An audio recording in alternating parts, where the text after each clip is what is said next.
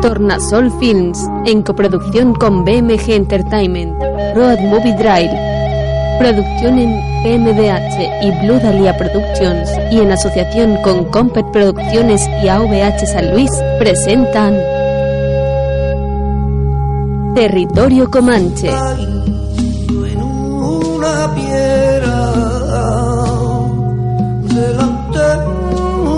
Una película bélica de 1997 coproducida por España, Francia, Argentina y Alemania y basada en la novela homónima de Arturo Pérez Reverte.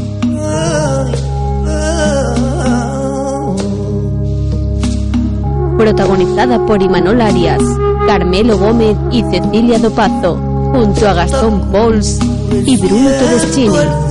Director de fotografía Alfredo Mayo y música original de Iván Wistogrod.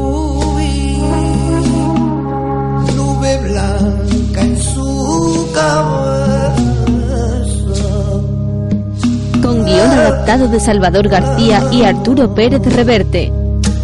Dirigida por Gerardo Herrero.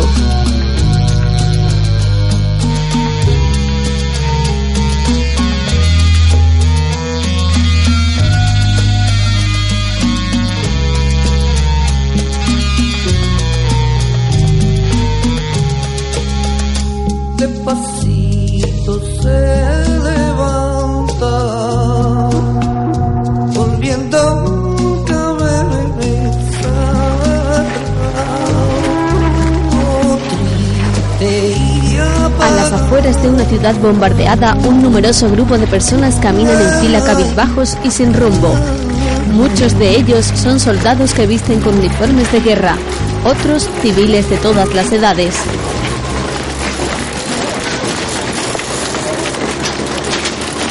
Dos reporteros se encuentran junto a un jeep y contemplan el lamentable desfile. Una joven se asoma desde el interior del coche.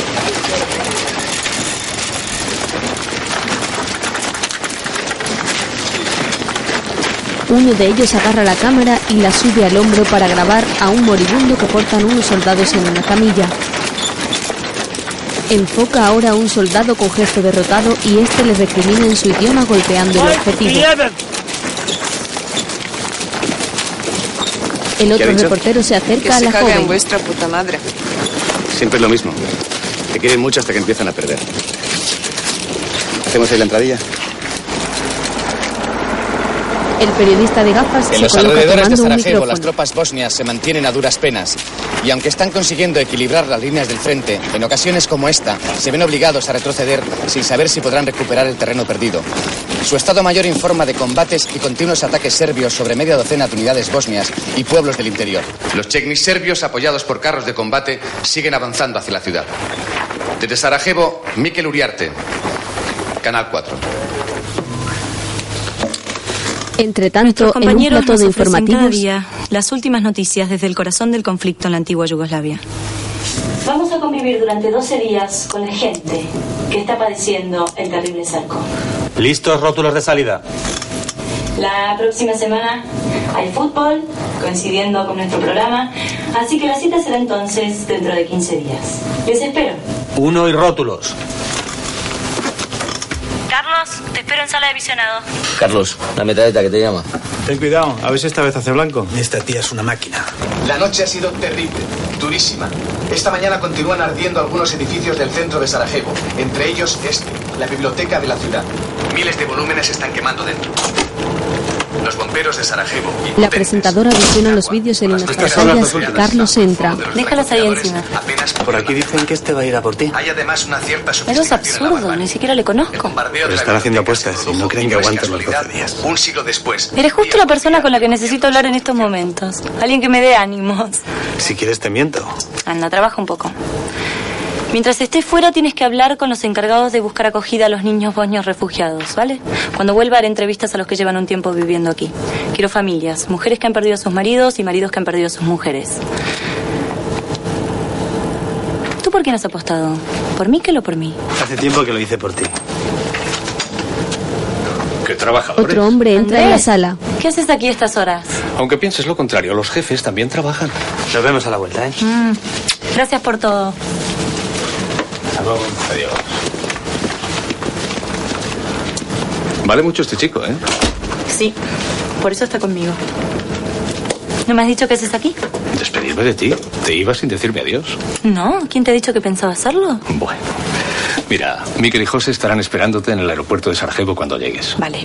¿No pareces muy nerviosa? ¿Debería estarlo? Bueno, uno no se va a la guerra todos los días. Antes de ir la primera vez yo me pasé dos días sin dormir. Dime una cosa. Desde que te propuse este viaje me has estado apoyando en todo momento. Y sé que no todo el mundo lo ha hecho. ¿Por qué? Porque los espectadores confían en ti. Y si ellos lo hacen, yo también. Gracias. ¿Esto quiere decir que vas a aceptar por fin mi invitación? Tendrás que esperar a que vuelva para saberlo. Esto es para ti. Andrés le da un paquete y ella le sonríe y lo abre ilusionada. Se trata de un pañuelo de color granate. Llámame siempre que me necesites. Lo haré. Suerte. Una cosa, una cosa. Esto es importante. En cuanto llegues, manda una primera crónica para el informativo. Al estilo de las de Miquel. Después trabaja tu aire. Y recuerda siempre que todo el mundo va a estar pendiente de ti. Más tarde, un pesado avión militar sobrevuela por un cielo gris.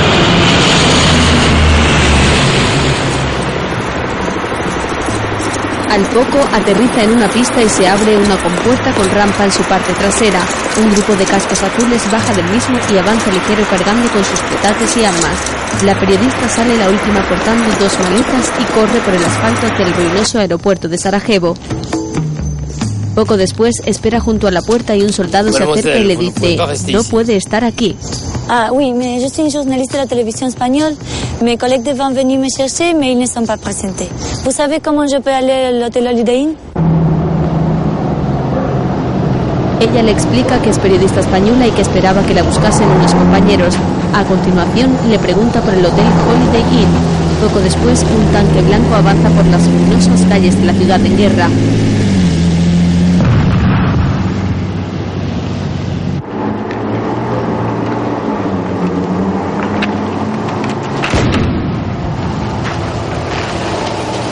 El tanque tiene en su parte trasera una pegatina con bandera española. Dos soldados van asomados por su escotilla mientras avanza por otra calle.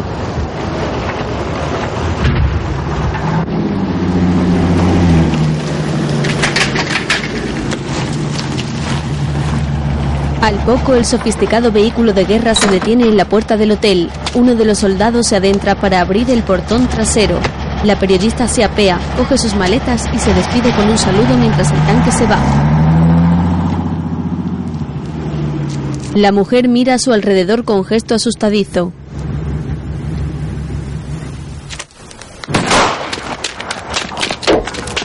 Alguien dispara sobre una de sus maletas. Ella corre hacia la puerta del hotel y entra al hall. Numerosos periodistas se reúnen y dos de ellos la ven llegar. Una joven se acerca para preguntarle si está bien. Yes, I think so. Well, welcome. You're insulting. Ella responde menudo recibimiento. Otro chico se acerca y explica el habitual. La joven le indica que no entre por la puerta principal, que la trasera es más segura. Él señala la principal es de Mad Max, nuestro francotirador. Está en un tejado de enfrente, que no se te olvide. Así que tú eres la famosa Laura. I think they must be still sending stuff out, Mikel and Jose. Nos han hablado mucho Deben de estar ti. enviando material. Llevas poco tiempo en esto, ¿no? Well, why don't you make yourself scarce for a bit, huh? Su compañera le dice al Yasmina, joven que se vaya un rato. Jose is? Él le pregunta a otra mujer por José y esta responde con desagrado que no es su niñera. Un joven fotógrafo se acerca a ellos mientras Laura pregunta por el conseguir un teléfono. teléfono apenas llegás, yo te hago una foto gratis. Yo soy Manuel, encantado, vos debes ser Laura. Parece que todo el mundo estaba esperándome menos los que deberían. ¿Conoces a Miquel y a José? Sí, los conozco, los vi hoy en el hospital, terrible fue. Yo obviamente no conseguí una sola foto, valga la pena, pero bueno, otra vez será. Perdón, yo necesito hablar con Madrid. ¿Vos sabés cómo puedo hacer? Y puedes usar eh, mi teléfono de satélite. Well, isn't that lucky now? Hmm? Está en mi habitación. Ajá. Thank you for everything. See you later. ¿Tu parles français? Ella se despide y va con el francés que le pregunta si habla su idioma. Te había prometido. Ten cuidado, no todos los francotiradores están fuera. Manuel la fotografía. Al poco, Laura se lava su rostro en el baño de la habitación y se mira al espejo con gesto de horror. Mientras, el francés llena un vaso con una petaca. Ella sale, le dedica una sonrisa y se dirige al teléfono que tiene sobre una mesa.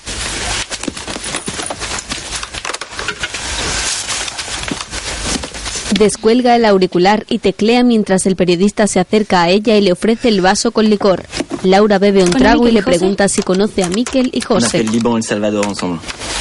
fait asiente, le cuenta que ha estado en El Salvador y el Líbano con ellos, pero no son su tipo. Luego le dice, aquí todo lleva su tiempo, ya te acostumbrarás. Hola, soy Laura Riera, desde Sarajevo. Pásame con Andrés Ortega. ¿Tú pourrais me laisser seul? Salud. Merci. Laura le pide quedar a solas y él levanta su petaca brindando y sale de la habitación. Jasmine llega coqueteando con otro periodista por el pasillo. Buen trabajo, le dice al pasar. Más tarde, los reporteros españoles llegan al hotel junto a su La guía. visita que esperaban está en el bar. Vosotros sois el comité de recepción. Yo bajo en cinco minutos, ¿eh? Huyes como las ratas. Miquel y José entran al bar. Laura está junto al francés en la barra. ¿Qué tal el trabajo, chicos? Bien. Supongo que ya sabéis quién soy. Lo sabemos perfectamente. Este es José. Os he estado esperando en el aeropuerto. Es que hemos tenido que mandar a Madrid una crónica de última hora y... Eso es lo más importante para nosotros. Pero lo de ir a buscarte lo teníamos anotado en la agenda, ¿no, José? No sé, la agenda la llevas tú. ¿Sabéis que le han dado la bienvenida? Mad Max ha lanzado unas salvas en su honor. ¿Ah, sí? Bueno, aquí suele ocurrir. Venimos de ver a unos cuantos a los que también les han disparado. Seguro que más que a ti. ¿Verdad, José? Mucho más. Desgraciadamente para vosotros solo ha todo mi equipaje. Todavía está en la entrada del hotel. Nos ha llegado este FAS de Madrid. Nos piden que te prestemos toda la ayuda. La verdad, tanta formalidad nos ha impresionado. Nos ha impresionado un huevo. Yo no he pedido que se envíen ningún fax. Que he venido a hacer mi trabajo y lo voy a hacer con o sin vosotros. Bueno, bueno, bueno, bueno. ¿Te han dado ya las acreditaciones? Sí. Pues mañana currar y ya está. Ahora me decía que está deseando conocer la ciudad. Como todos los turistas. Yadranka, nuestra intérprete. Hola, bienvenida. ¿Qué tal? Hola. Muy bien, gracias. Ella es Laura y viene a hacernos una visita de cortesía. Por Madrid están tan preocupados de nosotros que nos envían refuerzos. No les hagas mucho caso, por favor. La visita viene a hacer shopping. No, no. Si es por el equipaje, no os preocupéis. Espero recuperarlo cuanto antes. Mejor así. Aquí no vas a poder comprarte ni bragas. Aquí solo compramos horror. Al día siguiente, el equipo sale en el todoterreno que avanza por una avenida. El vehículo lleva en sus puertas y maletero la inscripción de la cadena Mira. de televisión. Esta es la avenida de los francotiradores. ¿Y aquel edificio de la izquierda? El Parlamento. ¿Y esas casas? Ahí están los serbios. Enséñales la jeta, verás cómo te ponen guapa. Laura va atrás junto a Miquel y ambos se agachan bajo las ventanas. Yadranka conduce y José va a su lado. Avanzan ahora junto a un parque y giran hacia otra calle repleta de alambradas sujetas con palos de madera, adentrándose por un barrio humilde de la ciudad. Aquí lo único sagrado es la hora del satélite. ¿Por qué llevan todas esas bolsas? ¿Hay mercado? Sí, pero nada que comprar. La gente ha aprendido a salir a la calle preparada por si se presenta la oportunidad de conseguir algo.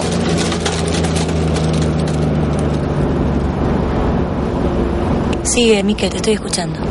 Mejor así, no me gusta repetir las cosas. Bueno, Yadranka negocia la hora de la conexión cada mañana. Si llegas tarde, el trabajo del día no vale una mierda. Te lo puedes comer. Nada es más importante que llegar a la hora, ¿no, José? Sí. Pobre gente. Tú podrías ser uno de ellos. La diferencia es que ocurre en mi país, no en el tuyo. Oye, esto está tranquilo. ¿Por qué no vamos a echarle un vistazo al puente? Sí, mejor. Yadranka, tira para el puente. Poco después han parado en una granja cercana al puente y se acercan al dueño que les habla. Burno, burno. Dice que ha habido mucho movimiento por aquí estos días. Pregúntale si han hecho algo en el puente. Esto se događa s mostom, recite nam. A vojska kare da će rušit most. Al parecer, ha escuchado a los soldados decir que no tardarán en volarlo. Kažu, ako ne uspiju zaustaviti Srbe, da će morati rušit most. Recite, je moguće da će doći ovamo? Las tropas no pueden retener la base de los serbios por más tiempo. Y me pregunta si los serbios pueden llegar hasta aquí. Si no tiran el puente, sí. Y si lo vuelan. Te darán que no te pongas pesada. Dile que en todo caso él y su familia tienen que irse. Izgleda da ćete ipak morati otići odavde. Lako je to njemu reći. Ja sam 20 godina gradio ovu kuću. Treba neko i radit. Dice que ha trabajado 20 años para levantar esta granja y que no puede abandonarlo todo ahora. A ako odu, odu moja žena i djeca, ko će se brinuti za njih? Tko? Y si su mujer y sus hijos se van sin él, nadie va a cuidar de ellos. Dile que haga lo que quiera. Mikel se dirige a José que contempla Fantástico, junto a Laura el puente es el de hierro. puente que queda en pie en toda la zona. Los demás los han reventado todos. Como los serbios pasen por aquí, todos los alrededores de Sarajevo a cuchillo. A ti te gusta ese puente porque dentro de unas horas va a saltar por los aires. Y yo voy a estar aquí para grabarlo. Ahora lo da por los puentes. En la guerra del Golfo eran los misiles. En Bagdad se subía a la terraza del Hotel Rachita a grabar los de crucero americanos. Luego le importaba una mierda si las imágenes se emitían o no. Lo de este es instinto de cazador. José se gira mirándolos con su pesada cámara al hombro. Más tarde, Mikel va al volante dirigiéndose a otro punto de la ciudad. José coge una galleta que mete en la boca de su compañero y ofrece a las chicas que van atrás. A lo mejor es todo lo que comes hoy, ¿eh? Laura contempla con espanto por la ventanilla unas casas bombardeadas. Mikel conduce girando hacia otra calle y detiene el jeep junto a un edificio ruinoso.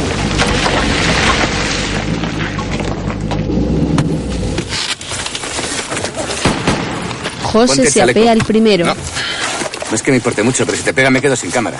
Anda, que te den por culo. Ya estás de shopping.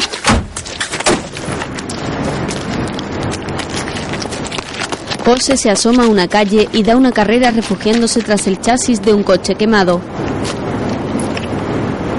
A partir de aquí esto es territorio comanche. ¿Qué es eso? Eso es como en las películas de indio, cuando no ves a nadie y sabes que te están mirando.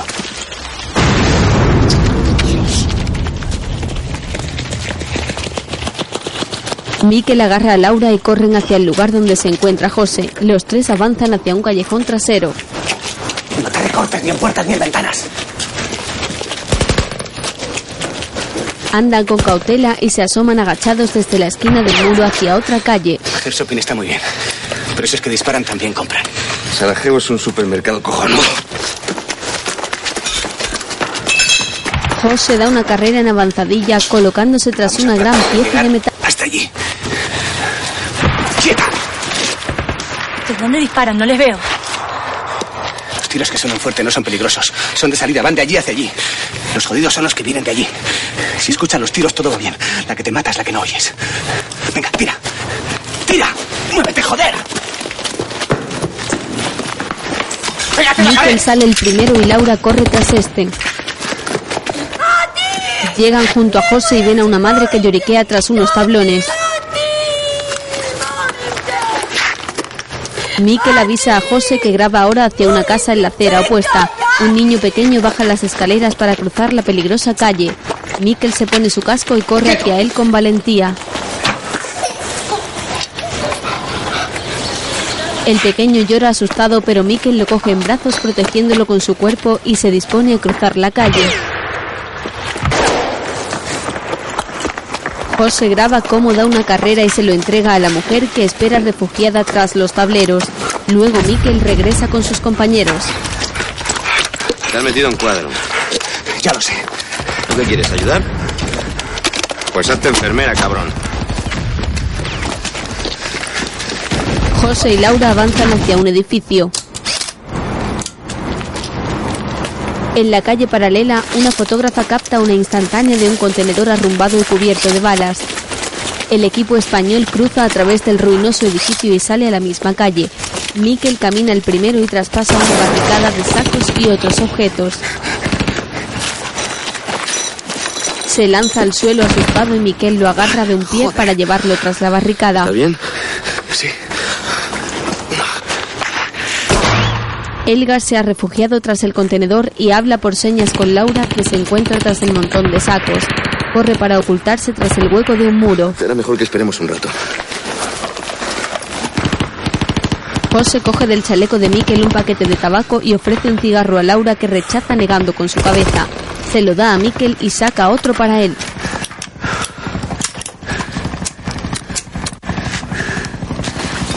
Enciende el suyo y le da el mechero de gasolina a su compañero. Este intenta prender la llama sin éxito. José se lo arrebata ¿eh? para intentarlo. Este no fallaba nunca.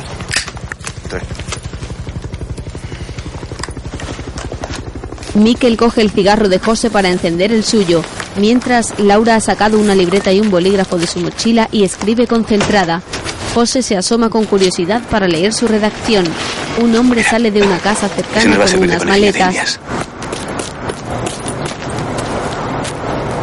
Es un señor mayor que camina asustadito de modo ligero. José se levanta y toma su cámara para grabarlo. El hombre se oculta tras el chasis de un coche volcado y avanza tras unos árboles. El equipo sale de la barricada y camina con cautela, refugiándose tras otro coche. Luego se dirigen hacia el contenedor donde estaba la fotógrafa. José graba con la cámara sujeta en sus manos.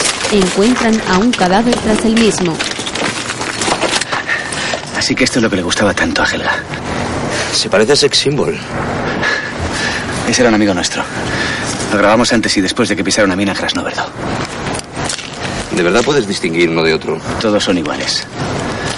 Eras muy guapo, sex symbol. Ya no eres nada. ¿Por qué no haces una entradilla? La estabas preparando, ¿no? Laura mira con horror al cadáver del joven soldado y luego se prepara tras unas casas Listo. bombardeadas tomando el micrófono que le entrega Mikel. José la graba colocado frente a Estas ella. ruinas que hay a mis espaldas fueron una vez casas.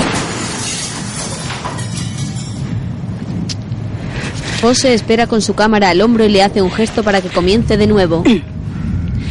Estas casas fueron una vez pertenecientes a... Laura se bloquea de nuevo y sus compañeros No la miran resignados. Ya lo harás más tarde. No, lo hago ahora.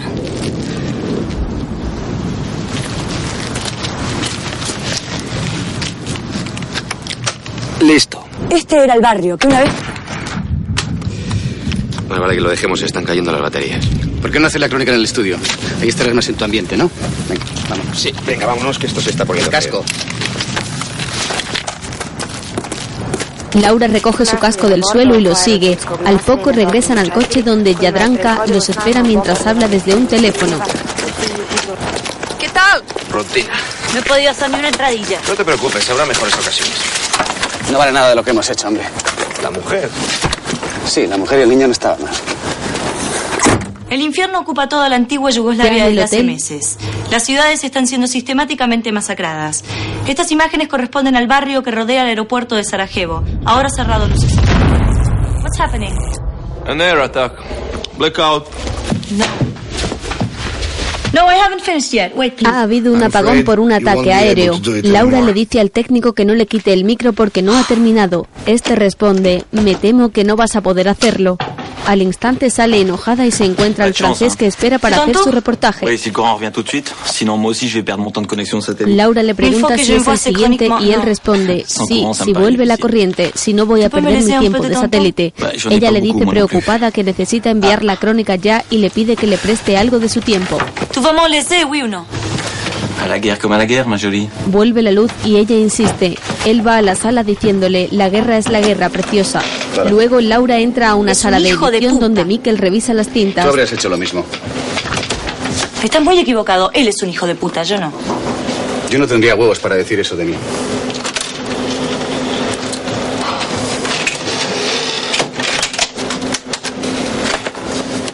Toma un regalo para que no estés triste. ¿Qué es? Como no tenías muchas imágenes, hemos pensado que a tu jefe le podría gustar. Si es que tiene cojones para emitirlo, que no creo. Mikkel se va dejándole una cinta. Laura toma asiento en la sala y visiona las imágenes con gesto atónito y desesperanzado.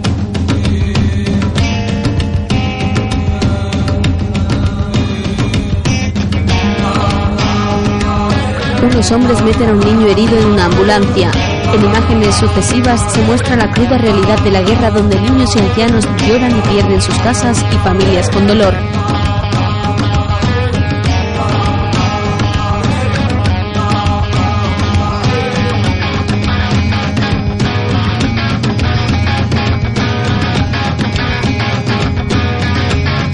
Laura, una mujer de unos 35 años, pelo lacio y castaño que lleva siempre bien peinado y ojos pardos, observa acongojada las terribles imágenes de la guerra. En el hospital han recogido escenas de espanto. Entran pacientes empapados en sangre por algún bombardeo. El vídeo prosigue con imágenes de primeros planos donde algunas personas lloran.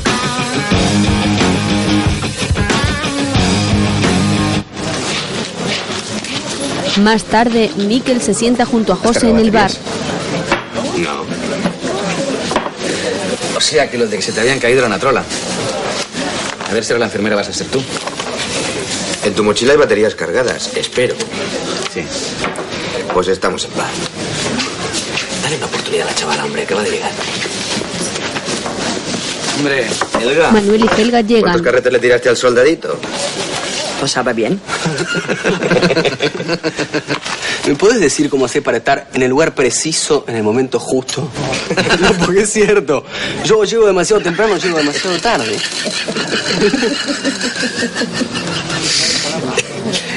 Mira, estar en el momento justo te puede costar la vida, es una cuestión de suerte. ¿Qué la suerte? ¿Qué carajo es la suerte? Lo que tú no tienes, Manuel. Mira, suerte, por ejemplo, es lo de Elga. Que se monta en un blindado con cuatro cascos azules ucranianos, saltan por encima de una mina y se mueren todos menos ella. O que alguien le pegue un tiro a otro y no ser tú el otro, sino el cámara. Y que todo pase delante de ti cuando hayas tomado foco. ¿Y qué la mala suerte? Equivocarte de carretera en territorio comanche. Hombre, que te maten cuando estás enamorado, la verdad que no está nada bien. ¿Y no llegar al telediario? Eso sí que es mala suerte. Mira, mira. Pobrecito. Después de lo de esta noche con Laura, ha perdido todos los puntos que ganó con su teléfono. Pues mira, es una de las pocas cosas que ha hecho bien ese tío. Que se joda, para que espabile. Ya, espabilado. Tiene su propio teléfono en su habitación. No me jodas. ¿A qué te creías? Ahora puedo llamar a su jefe y contarle todo lo que pasa. Papá, que no me hacen caso. ¿Qué bicho te ha picado con esta chica? No, a mí ninguno. Simplemente me gustaría saber qué es lo que está buscando aquí. Ha venido a hacer su trabajo, ¿no? ¿Y cuál es su trabajo?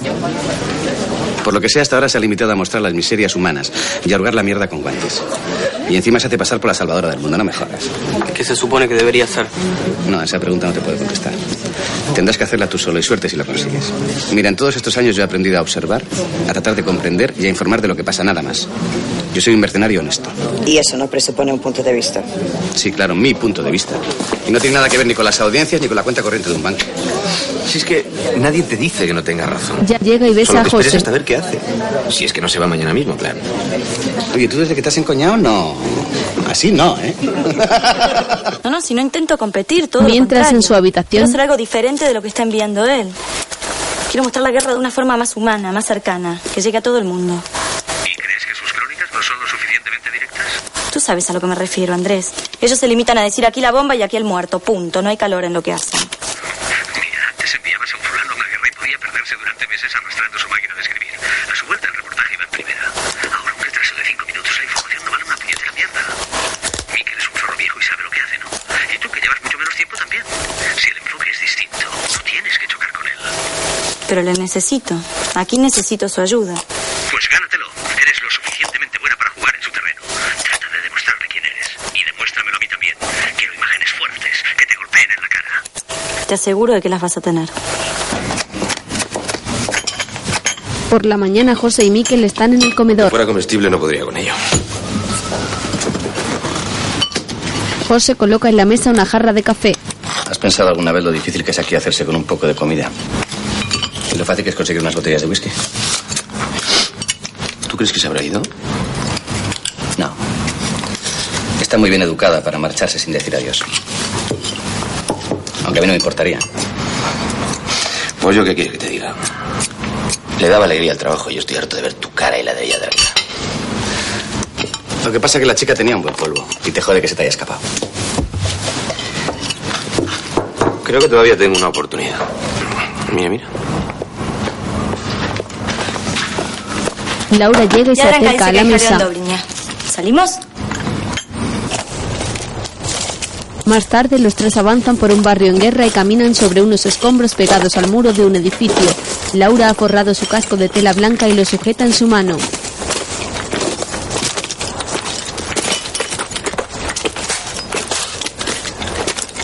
Mikkel va primero y se agacha al final del edificio mientras ella se aleja unos pasos. ¿Estás loca o qué? Ambos la agarran llevándola a la pared. Lo siento. Mikkel se asoma con preocupación hacia la calle. Esta es la señal de salida. Ahora vienen por nosotros. José, Señala hacia el frente y los tres se preparan para huir. Mikkel corre primero seguido de Laura y José. Al poco avanzan por una gran zanja cavada sobre una explanada de césped.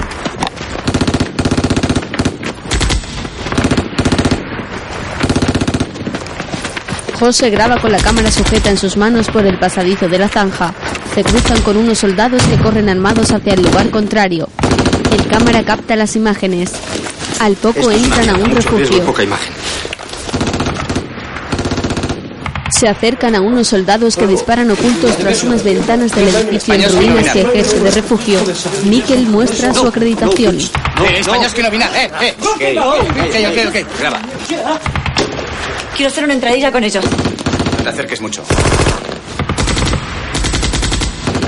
Laura coge el micrófono colocándose tras los dos soldados que disparan ocultos tras unos sacos y José la graba. Los jóvenes combatientes bosnios luchan hoy como cada día en Sarajevo, mientras la vieja y egoísta Europa mira hacia otra parte. A un lado, armas ligeras. No. Un joven soldado la apunta con su rifle. Que sigas. Te he puesto en hora que ese gilipollas le mete un tiro en la cabeza. O te lo mete a ti. Su compañero le recrimina y regresa a su puesto para disparar. José no deja de Los grabar. jóvenes combatientes bosnios luchan hoy como cada día en Sarajevo, mientras la vieja y egoísta Europa mira hacia otra parte. A un lado, los tanques y cañones serbios y la impunidad internacional. Al otro, armas ligeras y la determinación de resistir hasta el final. José sonríe y ofrece su mano a Mikkel que le entrega un billete de una apuesta perdida. Gracias. Luego, en el hotel, Laura está con Helga. Gracias. Brindan en la barra y beben unos chupitos de un Quiero hablar trago. con la gente, ¿sabes? Quiero saber cómo es la vida en Sarajevo. Sí, seguro, pero recuerda que no tienes que demostrar nada a nadie. Mira, tengo un contacto para un buen reportaje sobre una chica a la que violaron en su casa. Creo que Adrenka puede conseguirnos una cita. Yo hago las fotos y tú la entrevista. ¿Qué te parece? A nosotras dos. Muy Permiso. bien, muy bien. Felicitaciones, Laura. Me contaron que triunfaste hoy. Gracias. Bueno, por lo menos me compensé de lo de ayer. Bueno, me alegro mucho. Mira, mira. Esto es para ti. Sí, es para ti. Y esto que viene acá es para por Muchas favor. gracias, muchas gracias. De nada. Mademoiselle. ¿No? ¿Poesía? Toma. Miquel, toma. Manuel le lleva el Dale, vaso a Mikkel. Parte de Laura. Se va a gastar el sueldo invitando a todo el mundo. Dale. No creo. Gana demasiado. Mikkel le sonríe forzadamente brindando desde su mesa. Laura levanta su vaso sonriéndole. Al día siguiente, unas jóvenes avanzan en unas bicicletas por una calle y otras chicas la cruzan corriendo llevando libros y cuadernos en su mano. El jeep del equipo frena ante ellas. La joven recupera su libro del suelo y los saluda sonriéndole. increíble. Un camarero del hotel me contó que su hermana celebró su cumpleaños. El padre no quería que lo hiciera por el toque de queda, pero la madre tapó las ventanas con cartones y todas las chicas del edificio se reunieron para cantar y bailar hasta tarde. Tercera lo que tiene, supongo. Poco después aparcan en una estrecha calle. Jadranka camina junto a Helga que lleva su cámara colgada. Tras ellas, José porta su cámara y un trípode mientras conversa con Laura. Una mujer mayor espera a los periodistas en la puerta de una casa. Al poco, una joven está sentada frente a la cámara en un salón y se preparan para la entrevista. ¿Desde cuándo le conocía?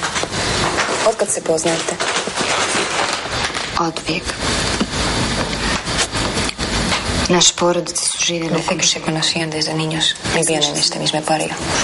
Ella fue al mismo colegio que él y su hermana. ¿Se llevaban bien? Jeste li se ovako dobro slagali? Nije bilo nikakvih problema. Njegova majka je bila muslimanka, otac Nunca había habido problemas entre las familias. La suya era musulmana, la madre de él también. Su padre, serbio. Kada je počeo rat, oni su nestali. Nikad nismo saznali gdje su otišli. Moji roditelji nisu htjeli da odu.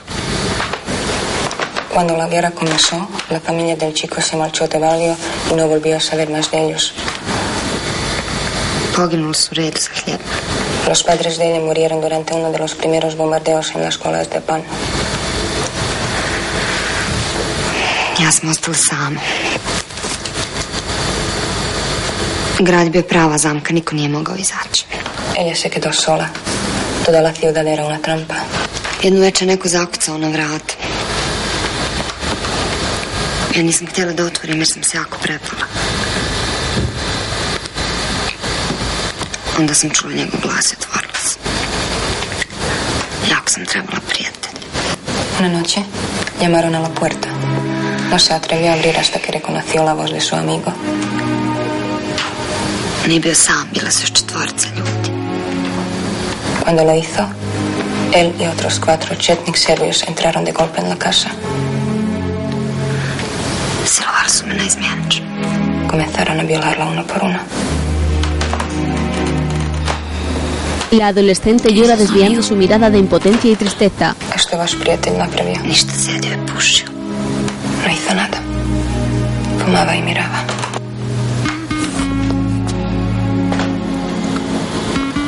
Ahorita corto. Si estuvieras embarazada, ¿tendrías ese hijo? Da si ostala trudna. Da li bi rodila dijete? La joven llora en silencio y arruga su frente con gesto de dolor. Agacha su rostro y se tapa la cara ocultándose bajo su larga melena.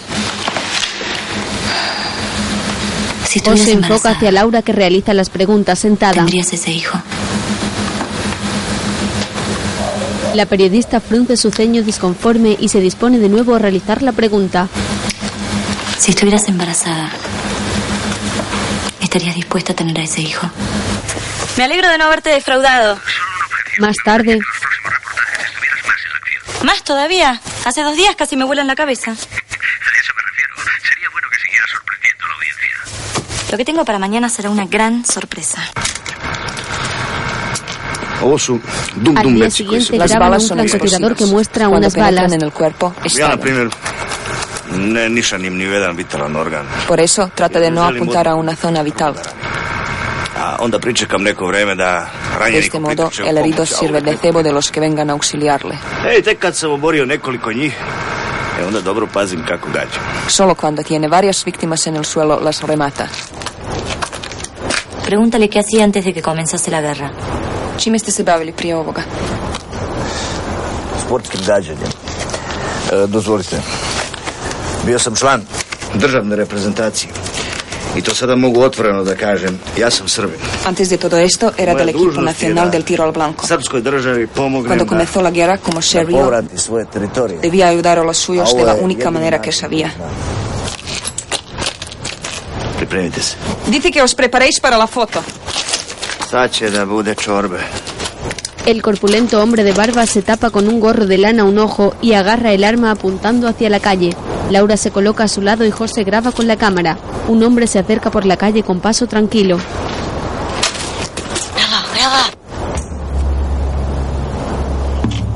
Yadranka agacha su cabeza y Mikkel se oculta con horror tras una pila de sacos que hay junto a la ventana del edificio. Se retira del lugar para no contemplar la escena y la intérprete se incorpora y se va tras él. El francotirador permanece apuntando por el pequeño hueco con gesto concentrado.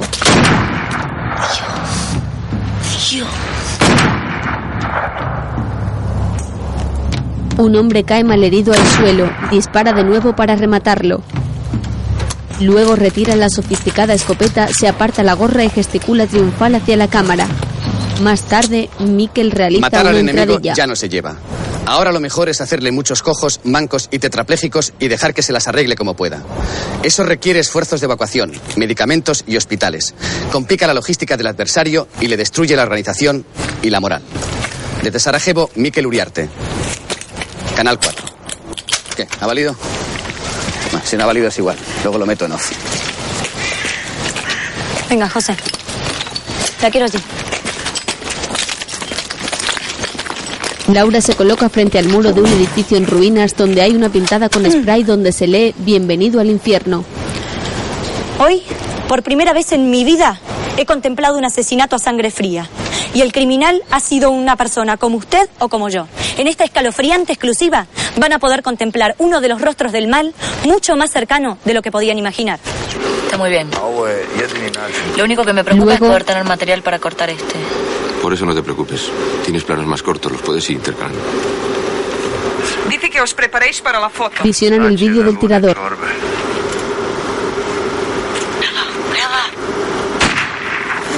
¿Por qué me has grabado a mí? Estabas a su lado, ¿no? Te pusiste tan nerviosa que instintivamente me fui hacia ti.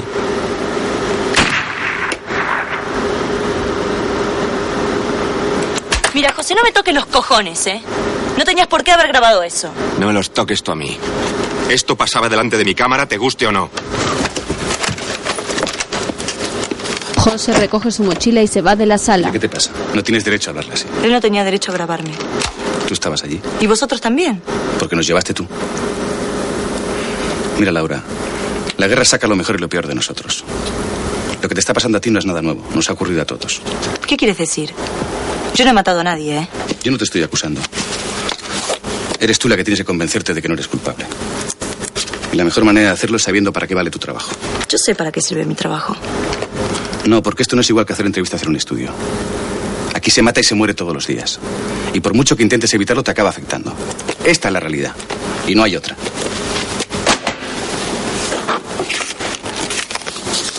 ¿Nunca has pensado en dejarlo? Después de 20 años viviendo en la guerra ya formo parte de todo esto. No tengo mejor sitio donde ir. De noche, Laura intenta conciliar el sueño escuchando los bombardeos. Enciende la lámpara de la mesa de noche, pero ha habido un nuevo apagón y no hay luz. Con gesto resignado, se sienta apoyada sobre el cabecero y coge una radio que enciende. This is London.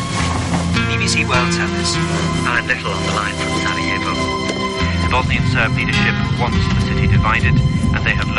Se levanta de la cama y se acerca a una ventana que está tapada con un plástico opaco. Mira hacia la calle triste levantando un poco el mismo. Poco después está en el baño y enjabona su cuerpo desnudo mientras permanece de espaldas. Coge agua con un cubo de la bañera y la vierte por sus hombros gesticulando con frío. A la mañana ¿Qué te parece siguiente? Mikel y José desayunan juntos. A mí me dieron más pena los dos tíos que dejó fritos el hijo de puta ese en la plaza. Es muy joven. Hay que darle tiempo. Menudo morro tienes. Eso te lo dije yo hace un par de días. Ya sabes lo que le está pasando. Mira. Si esa chica quiere trabajar en esto, tendrá que aprender a ver la mierda y a contarla tal cual es, sin añadir ni quitar. Nosotros no podemos ayudarle en nada. Y si no lo hace y sigue, será una cobarde o una hija de puta. Que se busque la vida como ella se la busca. Ella no José señala a la cama donde aún duerme su amante. Vale, lo que tú digas. ¿Sabes que mañana te va a hacer un pastel para tu fiesta? ¿Un pastel? ¿De dónde saca los ingredientes? Del mismo sitio donde ha sacado las sardinas. Se pasa el día merodeando por el mercado. Menos cuando me rodea por el hotel. Ella sí que es una superviviente. Más tarde, José graba una entradilla de níquel mientras cae una Esta mañana los combates de infantería se han recrudecido en el sector de Slobodenie. Las tropas... Va, empiezo de nuevo.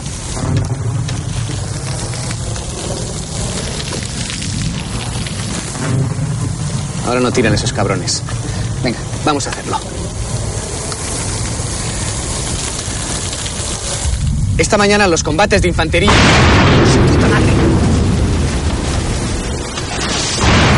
La onda de una explosión cercana cae cerca y el jeep llega de inmediato para recogerlos del peligroso lugar. Los reporteros montan de inmediato mientras Laura está al volante.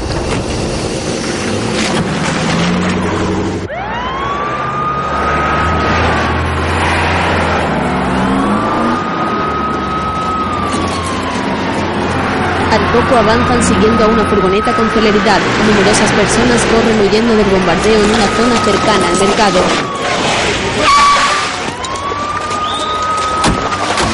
Los tres se apean raudos y contemplan con horror la tragedia.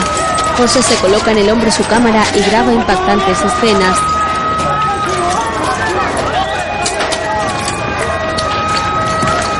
Un hombre yace en el suelo en un charco de sangre. Dos portan a un herido en una camilla.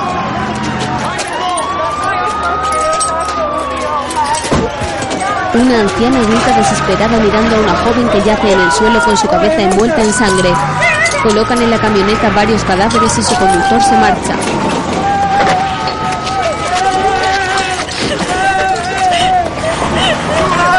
La novia de José llega y se abraza a él gimiendo entre lágrimas. Mikkel se agacha y torna su gesto en dolor mirando un cadáver.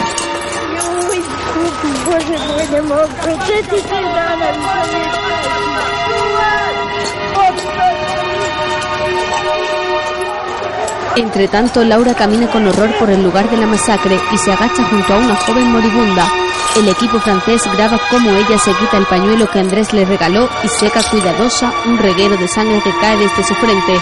Al momento, la joven muere. Esta sangre pertenece a hombres tarde- y mujeres que acaban de morir. Es el resultado de una táctica devastadora y eficaz de puro simple. La artillería serbia guarda silencio durante unas horas y espera a que la gente salga de sus refugios. Entonces dispara. Y los mercados se han convertido en codiciados objetivos de sus bombas. Los que hoy venían buscando algo para poder comer solo han encontrado dolor y destrucción. Mucha gente va a morir todavía en Sarajevo. Manuel llega al momento en una moto. Vuelves a llegar tarde. El fotógrafo golpea con rabia y enfurecido. Luego, en el hotel, Laura camina por un pasillo llevando en su mano una libreta. Pasa junto a una sala y Olivier le reclama mostrándole la grabación que han hecho de ella. Ella entra y le dice, puedo hacer una copia para tus jefes si quieres. Laura mira a la pantalla con gesto abatido.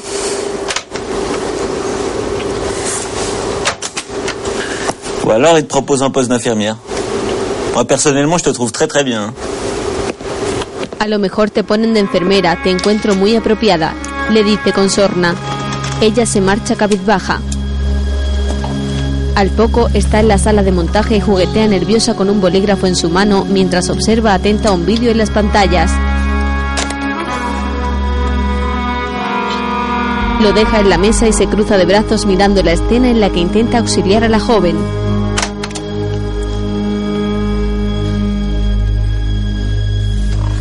Apaga las pantallas y se levanta para marcharse.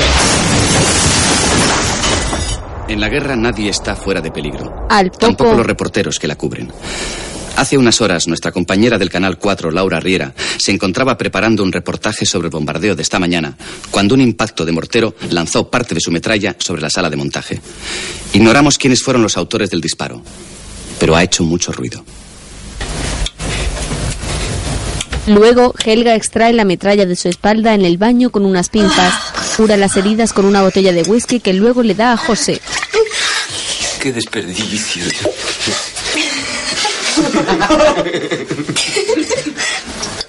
No la acabéis, lo necesito. Laura es una chica dura, hombre, lo aguanta todo.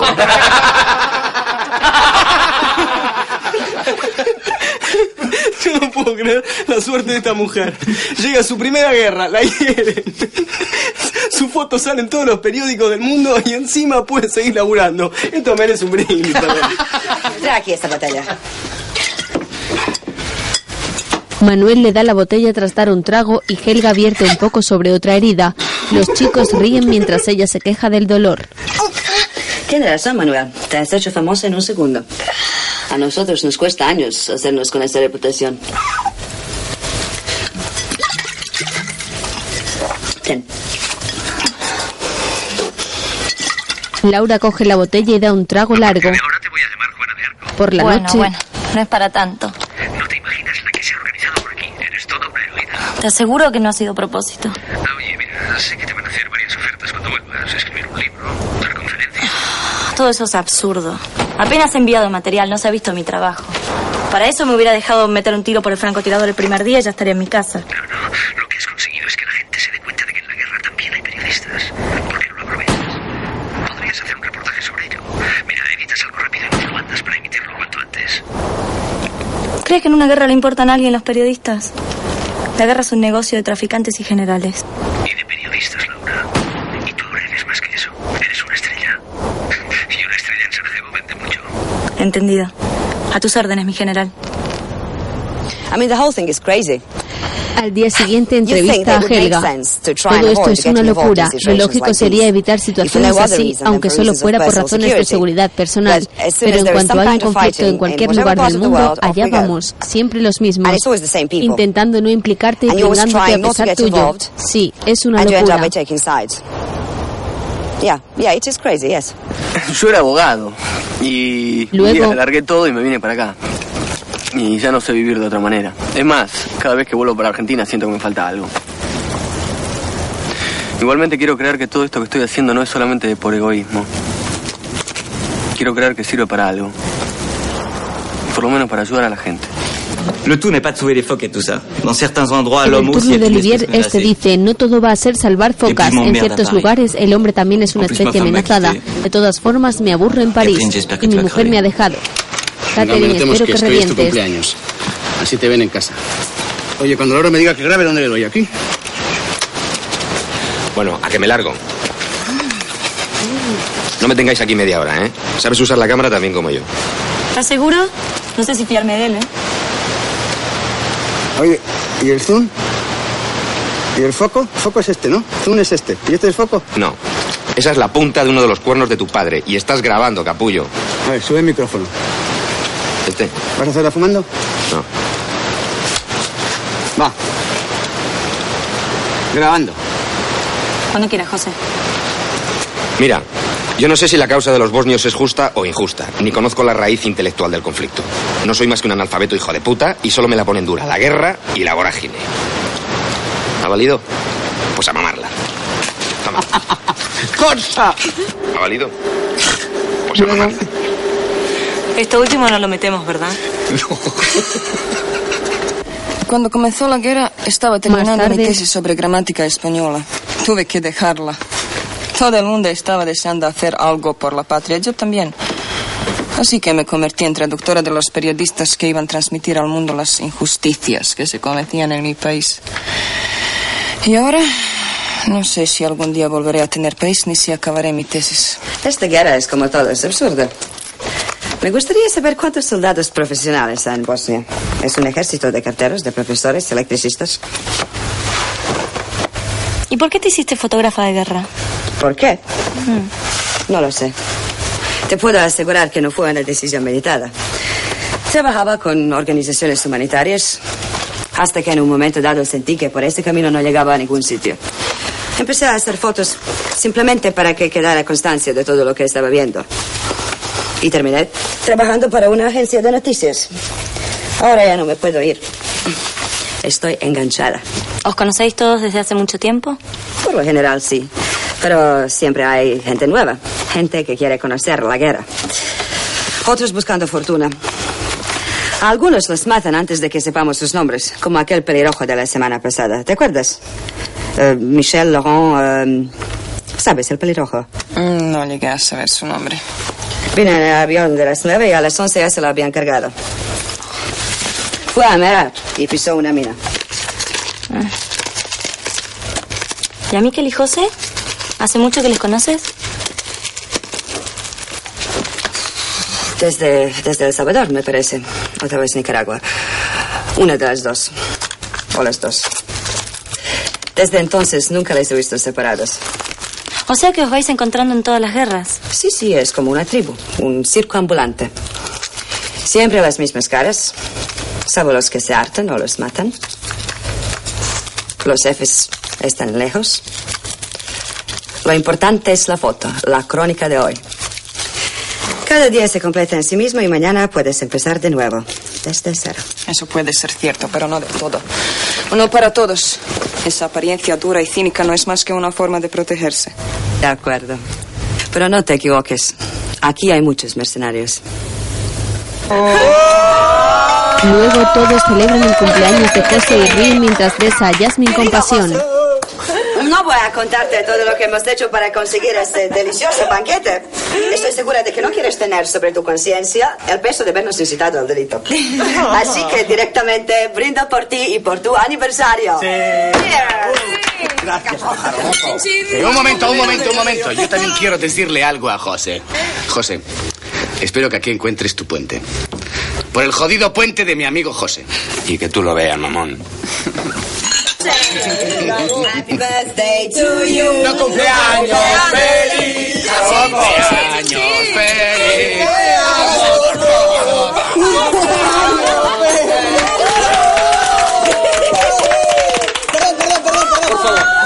Yo pido que por favor tenga más suerte José con su puente que yo con mi puta foto, carajo. Manuel, sí. Tú también hagas la foto. La que la siga consigue. Grabar un puente estallando no puede ser tan difícil, ¿no? Depende. Tienes que estar allí. Un cocinero llega y trae una bandeja de pasta. José lo besa cariñoso y Tienes sirve. que estar allí grabando, tener suerte que no aparezca Murphy y no tengas problema ni con las baterías ni con las cintas. Además hay gente que te dispara por todas partes. Si fuera tan sencillo, todo Dios lo habría hecho ya. Hasta Manuel. Este país está lleno de puentes hechos una mierda. Volados. Y hasta ahora nadie consiguió filmar uno haciendo boom. José lo va a conseguir. Con dos cojones. Y yo voy a estar allí para disfrutarlo. Mm. Menos mal. Estaba empezando a emborracharme. Ya era hora. ¡Qué miedo! Poco después están más ebrios. José le da un espagueti a su chica y lo comen cada uno de un extremo hasta unir sus bocas en un apasionado beso. Están en su casa y mientras se besan mira de reojo a Laura que le sonríe. un puente? Porque tuvo uno de niño, creo. En un tren. ¿Te imaginas a José de niño? Imposible. Y a ti tampoco. Estoy segura de que naciste con vuestros chalecos de bolsillo, la cámara al hombro y esa pinta de chulitos. A lo mejor tuvimos Sarajevos en vez de infancias felices.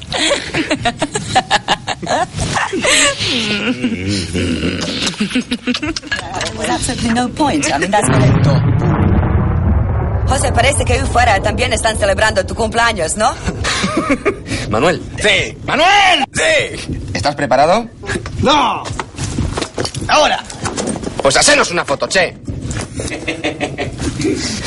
Muy bien. Manuel toma Así su cámara y enfoca a la no hay que pareja. perder ni una sola oportunidad. Ya sabes que tu foto te está esperando ahí fuera.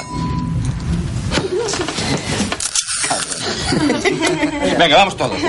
Vamos, Laura, vamos a hacernos una foto todos. Todos juntos. Todos juntos. Patata.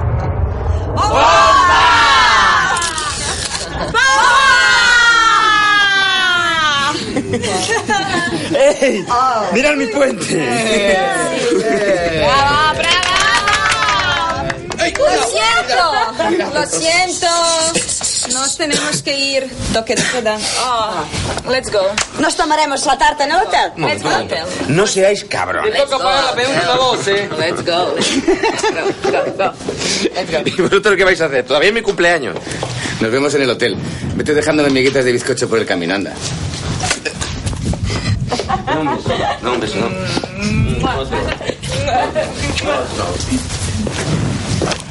Al final se ha dejado el puente.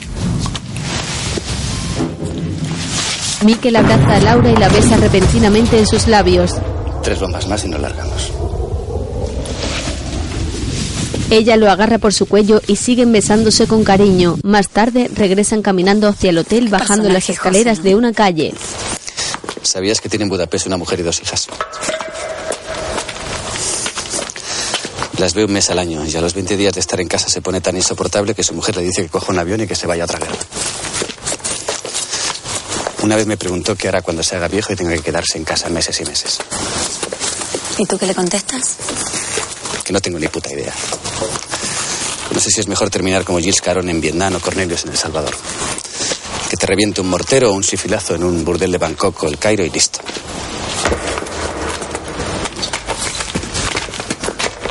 Al oír el ruido miran hacia atrás asustados y se esconden junto a una puerta. Un hombre baja las escaleras con paso apresurado. Los mira y pasa de largo ante el rostro de alivio de los periodistas.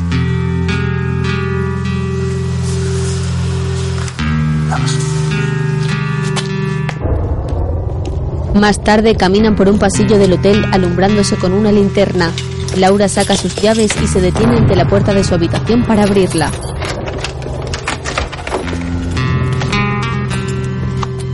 Mikkel la mira fijamente dedicándole una tierna sonrisa y se acerca para besarla una vez más.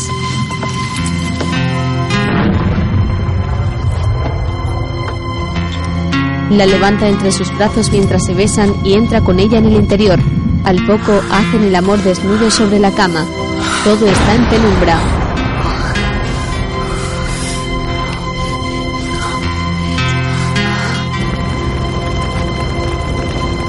Más tarde, Laura se levanta poniéndose una blusa y se asoma por la ventana rota para contemplar un edificio que arde frente a ellos.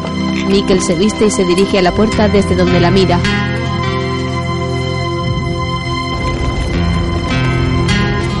Ella se gira y le mantiene la mirada con seriedad.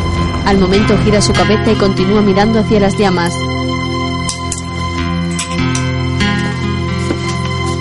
Mikkel enciende la linterna y se alumbra para abrir la puerta.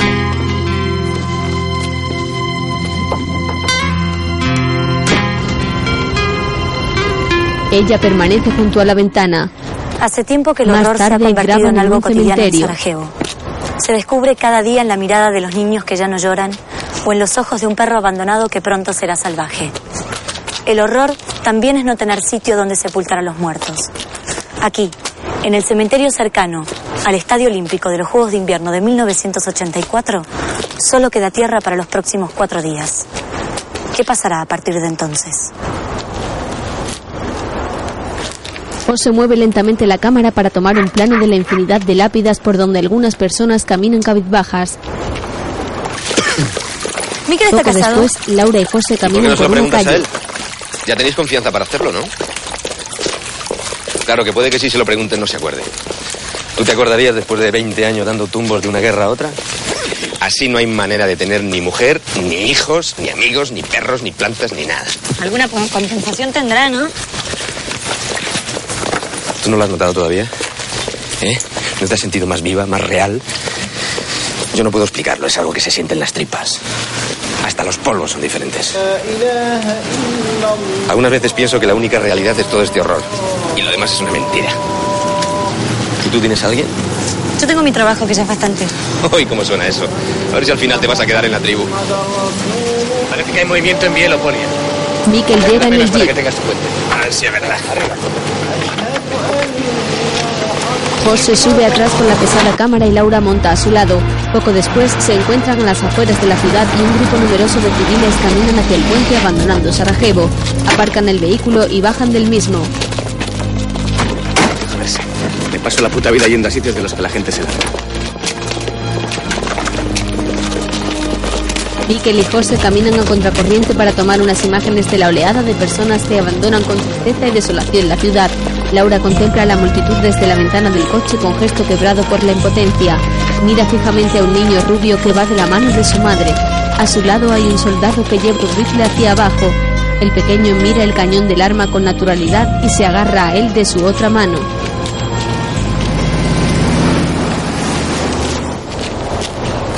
Al rato, el equipo se traslada en el jeep a la zona cerca del puente. Aparcan en la vereda del río y José baja raudo con su cámara. Unos soldados descargan de un furgón unas bombonas de gas butano y las llevan bajo el puente.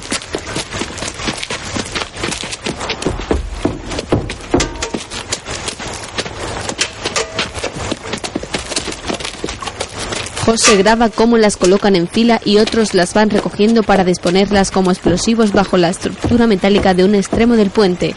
Luego sube para tomar un plano del mismo. Va a ser peligroso ir al pueblo. No es una zona segura. Parece ser que hay algunas casas tomadas y está prácticamente abandonado. ¿Qué pasa? Mortero, tenemos 20 segundos. El equipo se refugia tras una barricada de sacos. Cuidado, José. ¡Mierda! Se me escapó la muy puta. Habrá más. Demasiado lejos. Ya sabes. Sí, ya sé. Más vale demasiado lejos que demasiado cerca.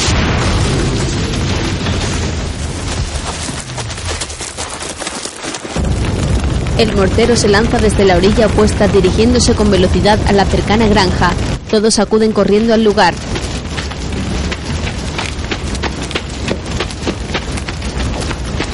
La casa arde en llamaradas que se elevan hacia el cielo. El granjero y su familia están a salvo y contemplan con horror el incendio.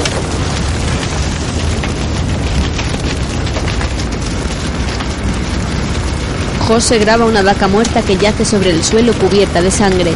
Luego enfoca a la familia. La mujer sostiene un bebé en brazos y el padre agarra de sus hombros a un niño mayor. Se lo entrega a su mujer y mira con espanto a un boquiabierto cómo ha perdido todo. Yadranka llega en el coche y el equipo sube al mismo para marcharse del peligroso lugar en llamas.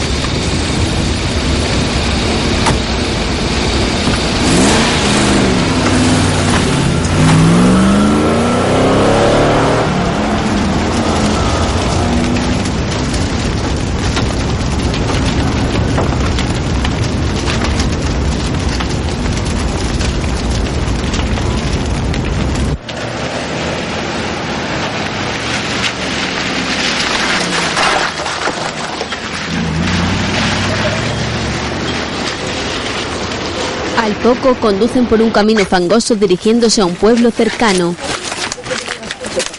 José toma su cámara mientras Yadranka y Laura conversan con una mujer que está junto a unos niños que juegan a las palmas.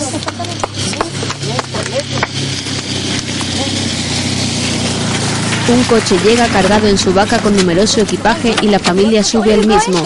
Yadranka habla con ellos. Kuda idete? Molim vas, bako, recite nam kuda ćete. Nema, nema niko, svi su otišli. Nema ko ni da nas brani. Evo odoh i ja i unučat. Dice que ya no queda nadie en el pueblo y que se está llevando a las mujeres de sus hijos y a sus nietos. Poco después, los tres avanzan por el pueblo bombardeado. Aún sale humo y algunas llamas y todo está repleto de escombros. Mira, tenemos visita. ¡Mierda! El equipo de televisión francés ha llegado. Olivier partes, asiste a su cámara que está herida. Te va a doler un poco. ¿Qué tal estás? Estoy bien. Es solo un arañazo. No la vi llegar. Mejor, cuando es la tuya nunca la oyes. Vámonos.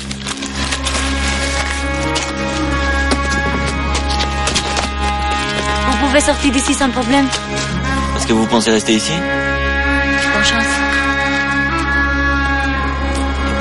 Laura le ha preguntado si podrán salir sin problemas y Olivier le pregunta con cinismo, ¿es que pensáis quedaros? Ella le desea suerte y se va mientras el francés sigue pendiente de la herida de bala de su compañera.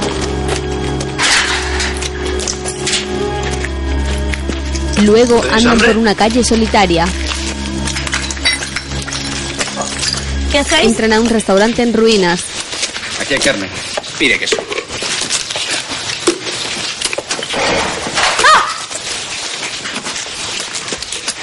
Un hombre sale asustándose por el grito de Laura y huye llevándose varias un latas. de muerte. El pueblo de Bielopoli ha sido abandonado. Hemos recorrido sus calles desiertas solo vigiladas por algunos francotiradores que pueden convertir esta pequeña población en una trampa mortal. Desde Bielopoli, Miquel Uriarte, Canal 4. Mientras graban, Laura, Laura curiosea por una casa cercana. He oído algo ahí dentro. Ella pasa y los chicos recogen y van.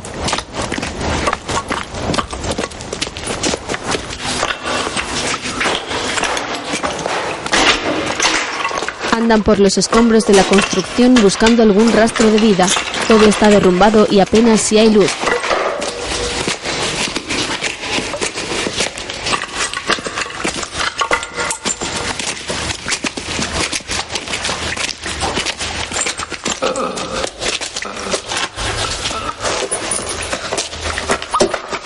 Escuchan una tos y se detienen para acudir al lugar de donde sale el sonido.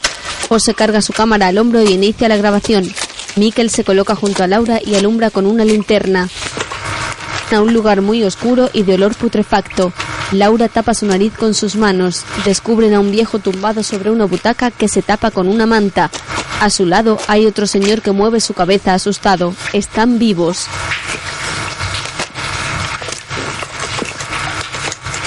Siguen revisando lo que parece ser un salón repleto de escombros y polvo. Una pareja de viejos han sobrevivido y se abrazan muy juntos y asustados. Mikkel graba sus imágenes que se ven en blanco y negro a través de la cámara.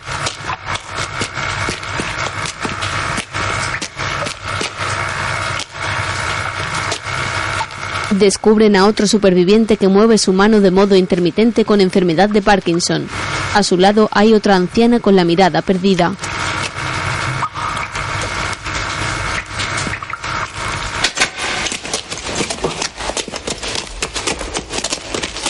Momentos después se van en una carrera hacia otra sala para respirar.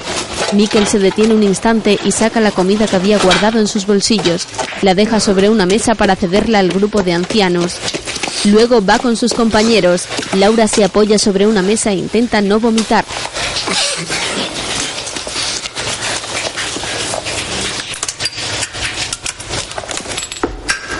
Los chicos encienden unos cigarrillos y siguen a Laura que sube unas escaleras del edificio.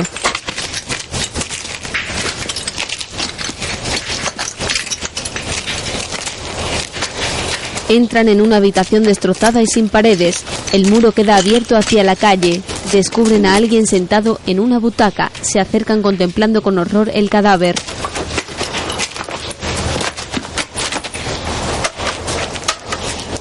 José coge la cámara y lo graba desde su espalda.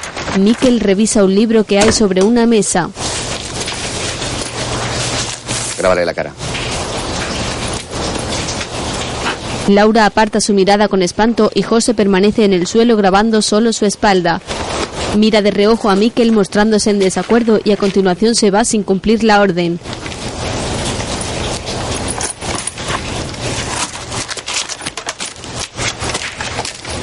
Mikkel lo mira enojado y desvía su rostro hacia Laura que le dedica una mirada muy seria mostrándose también disconforme.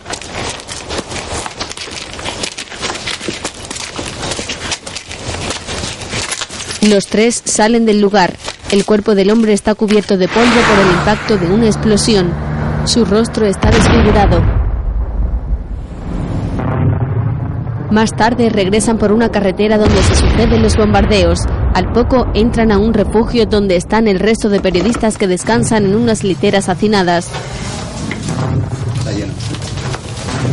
Buenas noches. Buenas noches. Hola. Acá hay lugar. Vamos allá.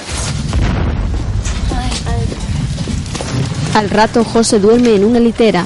Tiene suerte. Yo no podría dormir con las bombas ahí fuera. Ese se queda frito en cualquier parte. ¿Será porque tiene la conciencia tranquila? Aquí nadie tiene la conciencia tranquila. Al día siguiente graban en una calle con un incendio a sus espaldas. Fue una noche de infierno. Es una mañana de infierno. Y será un día de infierno en Sarajevo. Tras una noche sin dormir, sus habitantes están descubriendo los resultados de uno de los bombardeos más salvajes de los últimos meses. Otra. Más rápida. Sí. Fue una noche de infierno. Fue una noche de infierno. Es una mañana de infierno y será un día de infierno en Sarajevo. Tras una noche sin dormir, sus habitantes están descubriendo los resultados de uno de los bombardeos más salvajes de los últimos meses. Mikkel recoge el cable del micrófono mientras José sigue grabando la vivienda incendiada en una calle estrecha y céntrica de la ciudad. Ma ne, neće biti dobro. Nemoj, nemoj mi ništa. Más tarde acuden al Sve će hospital. zaklati, sve četnike. Sve. Neka. Brata su mi ubili. En un pasillo, un médico da una mala noticia a una familia y una adolescente llora desconsolada.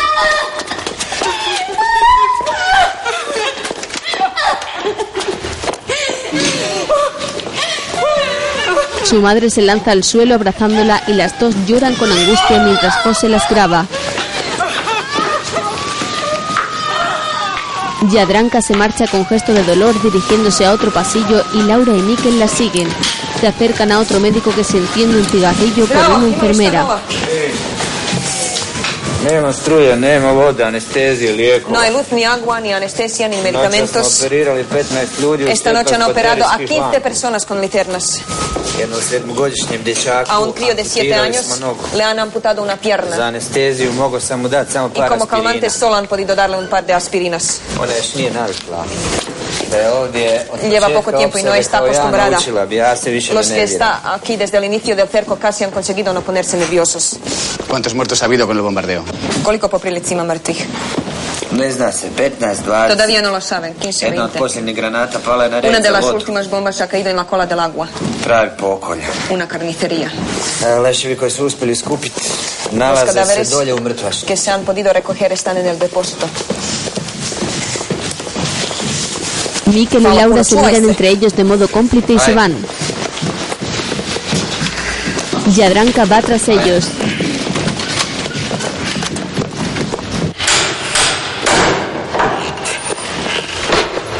Al poco entran a un pasillo donde un joven clava unas puntillas en unos ataúdes. Yo os espero aquí, ¿eh?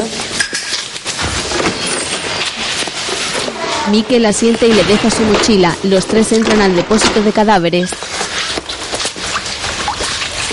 Al abrir la puerta, miran con espanto la sala de la morgue.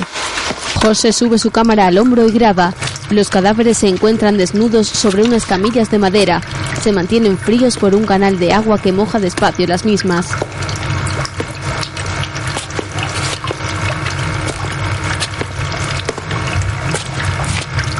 José recoge imágenes de los cuerpos sin vida con marcas de las explosiones. El lugar es siniestro.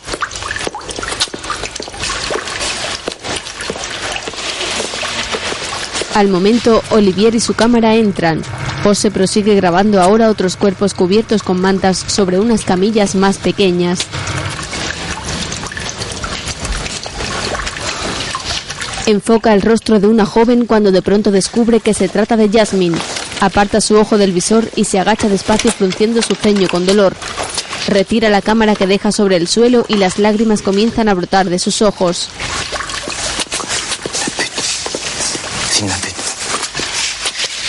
Olivier ordena a su cámara que grabe a la puta. José se levanta para pegarle.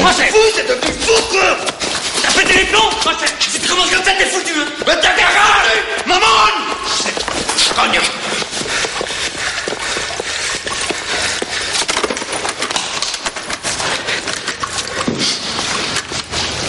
Los franceses se van y José agarra su cámara con brusquedad. La enciende y graba a la joven. Las lágrimas empañan el visor y Mikkel se acerca. Déjalo ya. Déjalo que no tienes sentido, José. Más tarde entran en una habitación alumbrada con velas. Laura está apoyada sobre una rodilla de Mikkel. Hay algo que quiero decirte. ¿Te acuerdas del fax que Andrés os mandó el primer día? Sí, Yo le pedí que lo hiciera. ya lo sabía. Pero si yo te dije que no tenía nada que ver. No te creí. Hoy sí lo haría. Hoy no pediría que os enviasen ningún fax. Mikkel la mira con ternura y acaricia su mejilla dulcemente. Al amanecer, Laura despierta de un sobresalto, mira hacia la maqueta del puente que regalaron a José en su cumpleaños y se percata de que Mikkel no se encuentra a su lado de la cama. Mira a su alrededor con rostro desubicado.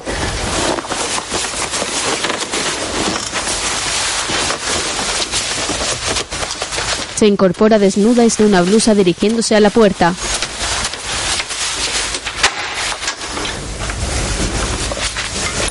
Sale al salón donde José y Miquel están sentados uno frente a otro con gesto abatido y beben a morro de una botella de whisky.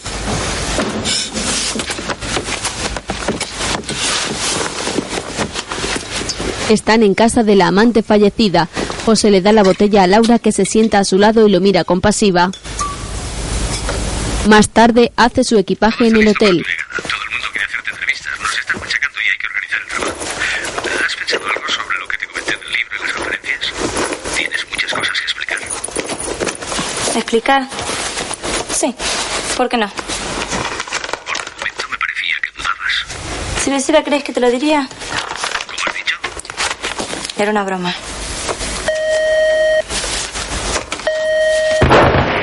La línea se corta.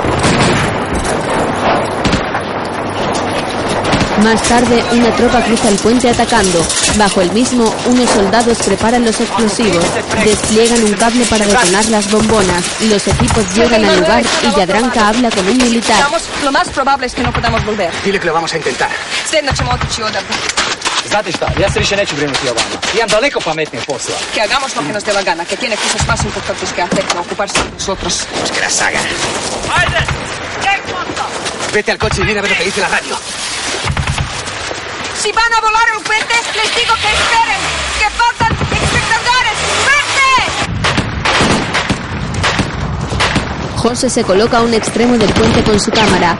Unos soldados lo atraviesan huyendo de los disparos enemigos. Algunas balas chocan con unos raíles que hay sobre el mismo.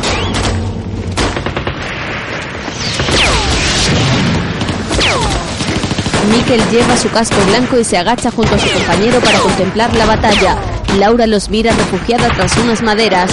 Manuel está en el lugar y se coloca frente a un militar que lanza un mortero. Cae herido por un disparo y José al verlo corre hacia él. Mikel lo sigue y ambos se juegan la vida para auxiliar al fotógrafo. Laura llega y agarra la cámara para llevársela.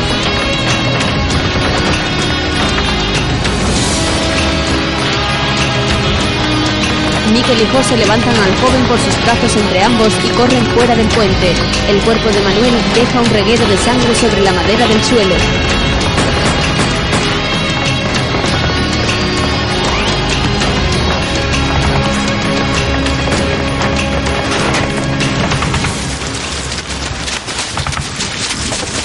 Lo llevan a un jeep donde Laura espera junto a Helga. Manuel frunce su ceño con dolor. Su camiseta se encuentra empapada en sangre. Tengo la foto, José. Va a ser una foto fantástica. Va a ser tu foto. José estrecha su mano y Helga arranca el coche de inmediato para llevárselo. Miguel coge la cámara de Manuel y los tres huyen corriendo hacia el vehículo. José se detiene y mira cómo un soldado sigue tirando el cable del detonador. Quiero este puente. ¡Vámonos, José! Voy a quedarme, quiero este puente. Está bromeando, ¿no? ¡No! ¡José! ¡No vamos a llegar al informativo! Yo te lo grabo desde aquí. Gracias, chaval. Es que a la mierda. ¿Qué hacéis? Nos tenemos que ir. Vamos a volar el puente. Bien, fantástico. Joder. Mikel toma otra cámara que sujeta bajo sus brazos y enfoca hacia el puente. José corre hacia la orilla del río y esquiva una bala ocultándose tras un árbol. Luego se coloca sobre un pequeño embarcadero y sube su cámara al hombro esperando la voladura. ¿Por qué no te Laura llega y se coloca tras él. Ella lo mira sin dudarlo y ambos se disponen para grabar una entradilla. Laura se quita el casco y agarra el micrófono. Esta es una guerra de incertidumbres, de batallas desesperadas y de tristes derrotas, de soldados exhaustos, de fusiles contra tanques. Ante la falta de armas pesadas, al ejército bosnio solo le queda una solución para retrasar el avance del ejército serbio: dinamitar los puentes. Laura Riera para Canal 4.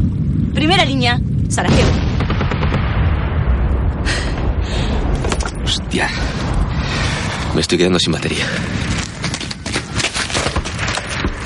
Mientras, Mikel contempla cómo los soldados preparan a su espalda la explosión. Laura corre hacia el coche para coger las baterías de la cámara. Se lanza al suelo cubriéndose de una nueva onda activa y se incorpora de inmediato para ir al jeep. Mikel suelta su cámara y acude con la mochila hacia la orilla. José mira a través del visor con gesto concentrado cuando el primer detonador se activa.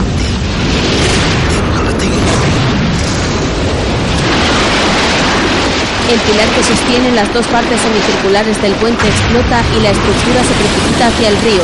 José lo observa sonriendo cuando Mikel llega y se agarra al tronco de un árbol. ¿Lo tienes? Lo tengo. Un mortero cae cerca y José es derribado mientras se agarra a la cámara. Mikel baja al embarcadero para ayudarlo.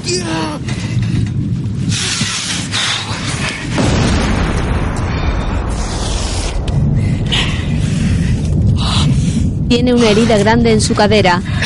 Mikel saca de su bolsillo una navaja con la que rasga su pantalón y luego toma una gasa. Vámonos de aquí. Laura se acerca. Conmigo no vais a ninguna parte. Toma, llévala hasta allí, no sea que al final la jodamos. Ahora te seguimos. ¡Vete! ¿Vais a poder? Lárgate de una vez. Esa chica llegará lejos. De momento me conformo con que llegue hasta el jeep. Bueno, tenemos que irnos, ¿no? ¿Quién va primero? ¿Qué más da? ¿Qué piensas? En tu puto puente, cabrón. ¿Y tú? En los polvos que no eché cuando pude. en mis hijas.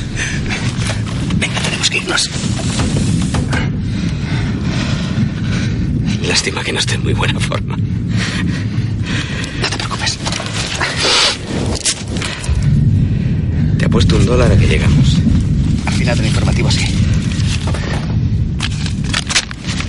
Saca un dólar que rompen por la mitad y lo besan guardándolo en sus bolsillos.